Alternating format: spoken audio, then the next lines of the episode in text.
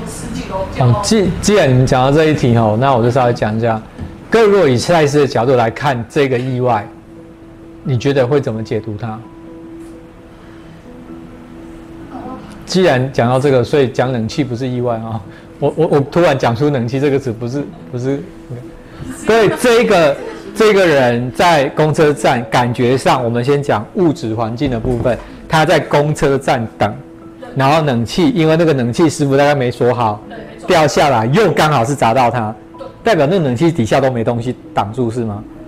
就是都是一群的公车。可是正常，那如果是大楼，不是一整排都装冷气，应该如果碰到，就是有很多巧合，它才会直接砸到他了。所以我们说物质的原因，我刚刚不是讲物质的原因，好像是因为那个师傅没锁好，掉下来被砸死嘛，这个是表面的原因。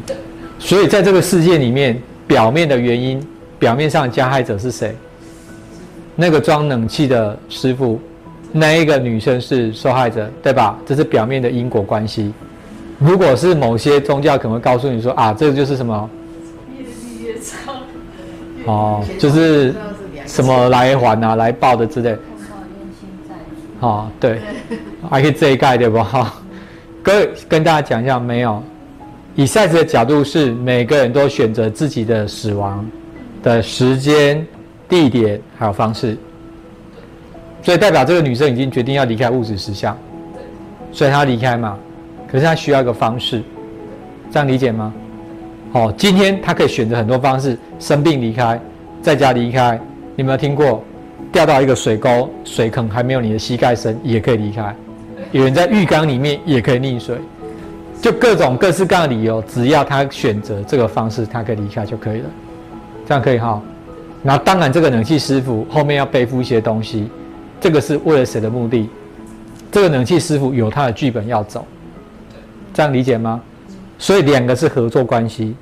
在赛事资料的角度里面看，这个冷气师傅跟这个女生无辜的，其实两个是什么？是，对，共同 co-creator 就是共同创造者。所以以物质世界有所表面上的加害者、被害者，可是以甚至要讲内在实相，所有的事情我刚刚讲，所有的发生都经过什么？inner consent，你内在的同意。在这个世界里面，这个冷气师傅的内在跟这个女生的内在都是同意的，所以有没有意外？没有意外，也没有他杀的问题，好不好？所有的死亡都是什么？都是某种程度，在都某是某种程度的自杀。所以你看哦，如果整机的人都走，他们都是要离开的人，所以才坐上那班班机，对吧？就像我印象很深刻，我那时候我在当兵的时候发生九二一大地震，你知道很巧，我有两年都在外岛，而且我很少回台湾。发生九二一，我刚好就在家，而且我在睡觉，睡到天天摇天摇地动这样子。各位你可以理解说，那很多人你看九二一罹难，对不对？很多人他们都不是住在南头的，去旅游去度假，那有没有可能很多住在当地，当天那刚好那一天不在家？各位，所以这个什么有关？这个人如果还没有决定要离开，他可能就会出去玩啊，去拜访朋友，就刚好不在家，对吧？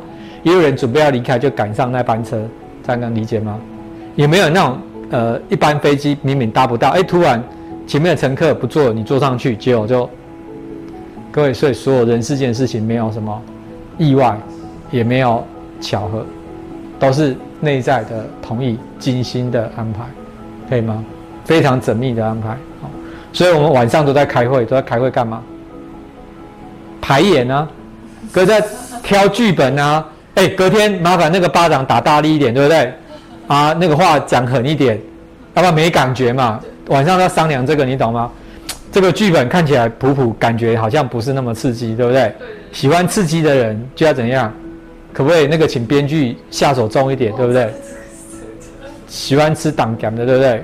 剧情要嗯，那有的人剧情就你感觉是很平稳吗？他人生就是很平顺啊，也没什么风风波波，对不对？这跟什么有关？你的风格有关，你喜欢的风格有关，可以哈。而且哦，跟大家先预告一下，死亡方式也跟你的风格有关，所以喜欢凡事很小心谨慎，对不对？过度小心谨慎，甚至扭扭捏捏。那请问你要走的过程会是怎么样？很漫长哦。拖拖拉拉，你会拖拖拉拉。我跟你讲，你可能会选择慢慢慢的生很多的慢性病，啊，慢慢又怎么样，要拖很长很长，然后感觉要走又不走，这样子有没有？哥这样有没有很辛苦？很辛苦啊，好不好？哥人要走，不需要经过病这个阶段，可以吗？